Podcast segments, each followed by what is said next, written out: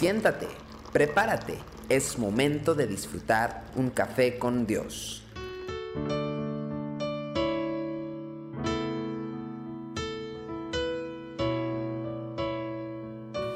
Amigos y amigas, bienvenidos a Café con Dios. Hoy queremos hablar de Lucas capítulo 10, versículo 39 al 40, en donde habla de Marta y de María, estas dos hermanas que han sido controversiales durante todos estos años bíblicos eh, a partir de que ocurre este evento, pues por la actitud de cada una. Dice, esta tenía una hermana que se llamaba María, la cual sentándose a los pies de Jesús oía su palabra. Pero Marta se preocupaba con muchos quehaceres y acercándose dijo, Señor, ¿no te da cuidado que mi hermana me deje servir sola? Dile pues que me ayude. Este pasaje, si no lo vemos desde el punto de vista eh, de las actividades de las dos hermanas, pues realmente sería poco productivo. Pero tenemos que, que ver que el Señor no quiso exaltar la pasividad por encima del activismo. De hecho, cualquiera de las dos actividades puede ser perjudicial si es llevada a un extremo.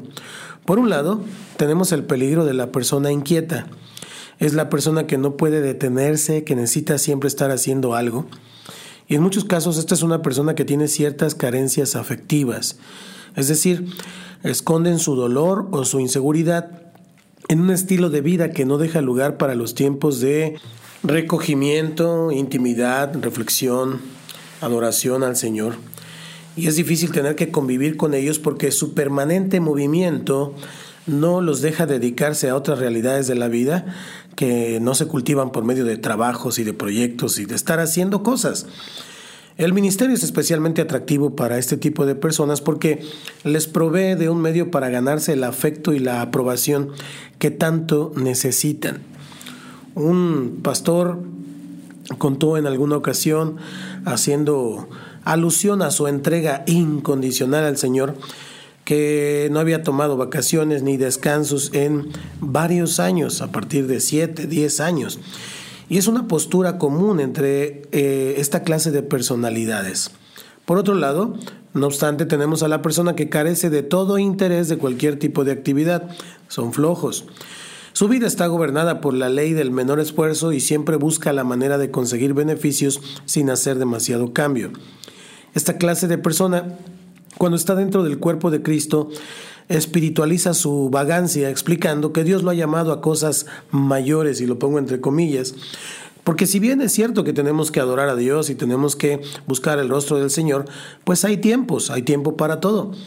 Y es la clase de persona que tiene visiones, recibe palabras, profecías y siempre está listo para estar disertando sobre la palabra.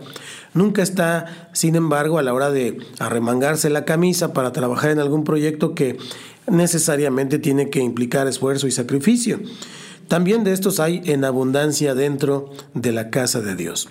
De modo que podemos afirmar que Martos y Maríos, o Martas y Marías, eh, eh, tanto el activismo excesivo como el ocio desmedido son altamente perjudiciales para la vida de aquellos que desean caminar fielmente con Cristo.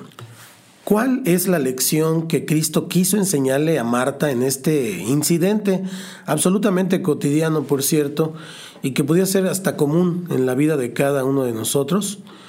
La verdad es que no estaba condenando la actividad de Marta, que de por sí era buena, sino el hecho de que estaba enfocada a una actividad eh, que es muy loable, pero que no era el momento correcto. Y esa es la diferencia entre la persona madura y la inmadura. La inmadura se dedica fuera de tiempo a las cosas que otros hacen en el momento correcto.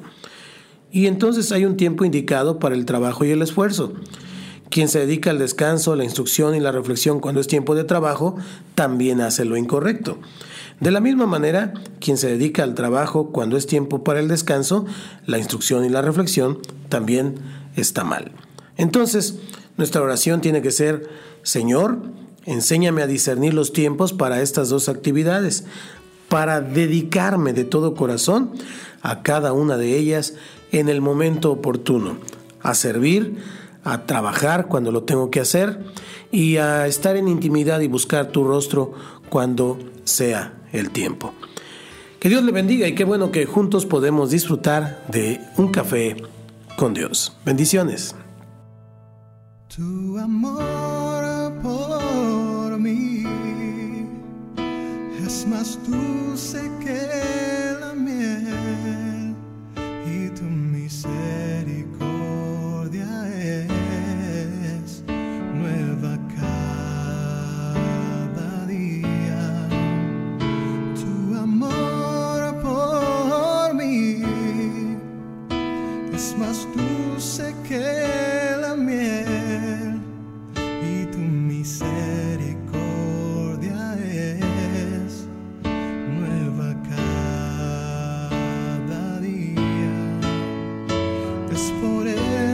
Que te alabo, es por eso que te sirvo, es por eso que te doy todo mi amor.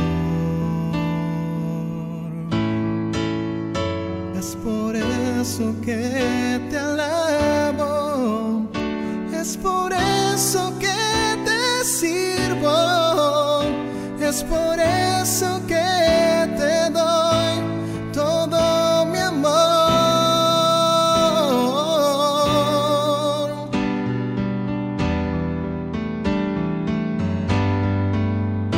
Es por eso que te alabo, es por eso que te sirvo.